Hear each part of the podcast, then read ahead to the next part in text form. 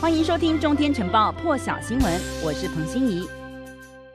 好了，台湾时间凌晨两三点，耶路撒冷又是空袭警报，又是爆炸声。加萨走廊这一栋十三十三层楼高的住宅大楼，在被以色列空袭击中之后呢，随即倒塌。路透社报道，这栋大楼内有加萨统治者哈马斯的政治领导阶层办公室。以色列军方发动报复攻击，造成至少二十名巴勒斯坦人丧命，而七号以来的以巴冲突已经造成七百名巴勒斯坦人受伤。哈马斯随即也采取报复行动，由加萨向特拉维夫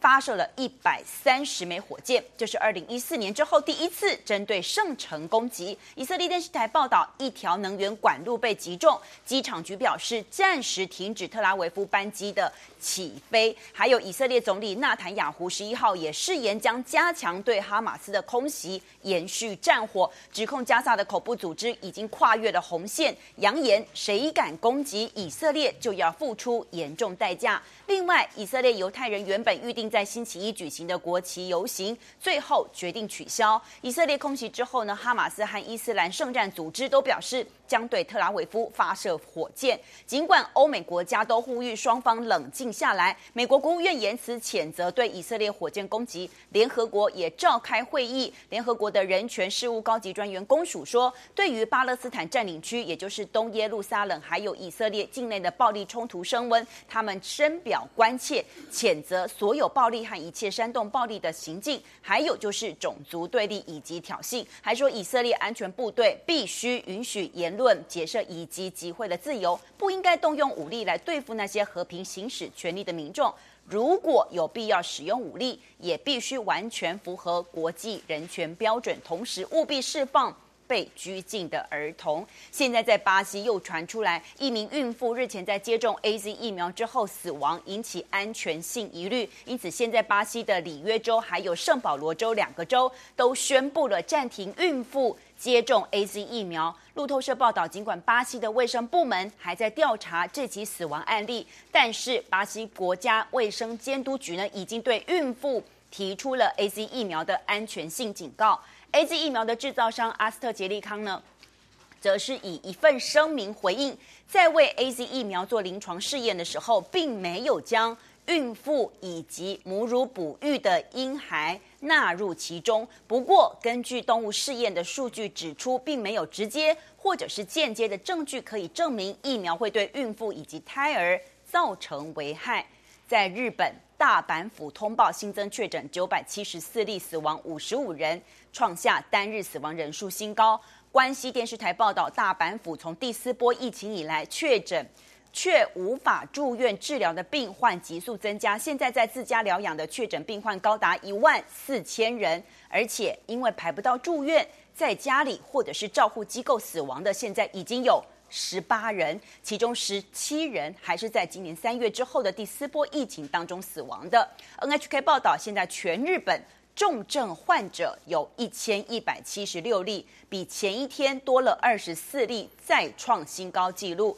而东京都新增九百二十五例确诊，也比上个星期二再增加了三百一十六例。另外，重症患者现在有八十一例，这个是。今年二月以来再度超过八十例，指的是在东京都。那爱知县呢，也是新增了五百七十八例，也是疫情发生以来的新高纪录。爱知县因此今天开始将实施紧急事态宣言。世卫组织呢，在昨天将印度变异病毒升级和来自英国、巴西和南非的变异病毒同列为引发疑虑变种，传染力更强、更致命。新加坡现在说有四个。感染群和印度变种病毒有关，包括了樟宜机场的感染群。现在新加坡卫生部长呢，在国会证实了，目前在新加坡有十一个感染群，除了樟宜机场移民关卡局人员之外，还有医院以及社区护理设施的清洁工，这几个都有印度变种病毒。已经从新加坡本土和境外移入案例发现了十种不同的变种病毒株。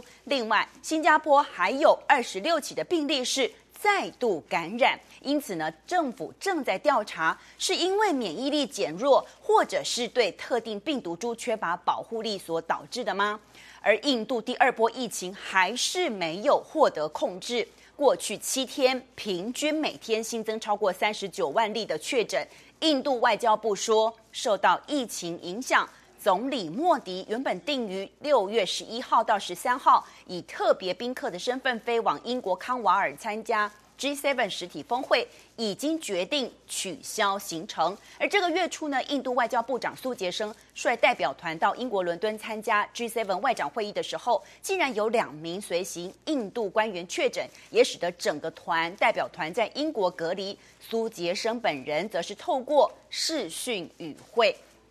南非国家传染病研究所发现十一例的英国变种，以及四例印度变种。越来越多人担心，进入冬天之后，恐怕就会出现第三波的疫情。因此，南非政府预计全国百分之六十七的民众将在今年年底之前要完成疫苗接种，达到群体免疫。现在已经完成疫苗接种的，在南非已经有三十九万多人，但是有一大群的拉丁美洲人说，现在正在抢着飞到美国佛罗里达州，在迈阿密的海滩排队要等候接种，甚至在机场就开始排队。法新社说，这些外国旅客呢，通过一个线上系统登记之后呢，不需要出示任何居民的证件，就可以免费接种一剂美国娇生的单剂疫苗，同时也可以取得一张疫苗卡。那他们都是来自厄瓜多尔，或者是萨尔瓦多，或者是委内瑞拉的拉美地区。他们国家的疫苗接种进度比较缓慢，而且供应不足，因此呢，这些拉美人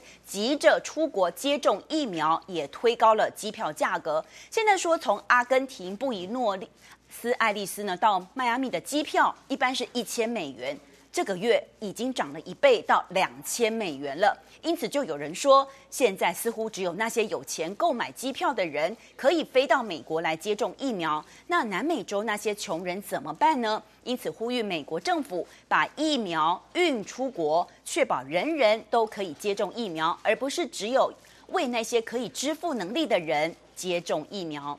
欧盟代表律师说，希望延误供货的阿斯特捷利康药厂六月底前运交至少一亿两千万剂 AZ 疫苗。这是比利时布鲁塞尔到现在第一次就希望收到疫苗数量正式提出要求。而阿斯特捷利康原本是同意六月底前交付三亿剂的 AZ 疫苗给欧盟，可是到现在为止却只交货了五千万剂。因此，欧盟执委会在四月的时候就对药厂提出第一起的诉讼，后来又提出第二起的诉讼。现在，欧盟律师呢，在这个第二案的这个诉讼程序当中呢，在比利时法院提出要求，初步要求就是赔偿一一千欧元，一亿欧元。同时呢，跟法院来提出，欧盟希望可以在九月之前呢交付完合约上面的三亿剂疫苗。但是呢，药厂的律师呢，则跟法官重申，药厂希望在六月底前可以运交一亿剂的疫苗。英国女王伊丽莎白二世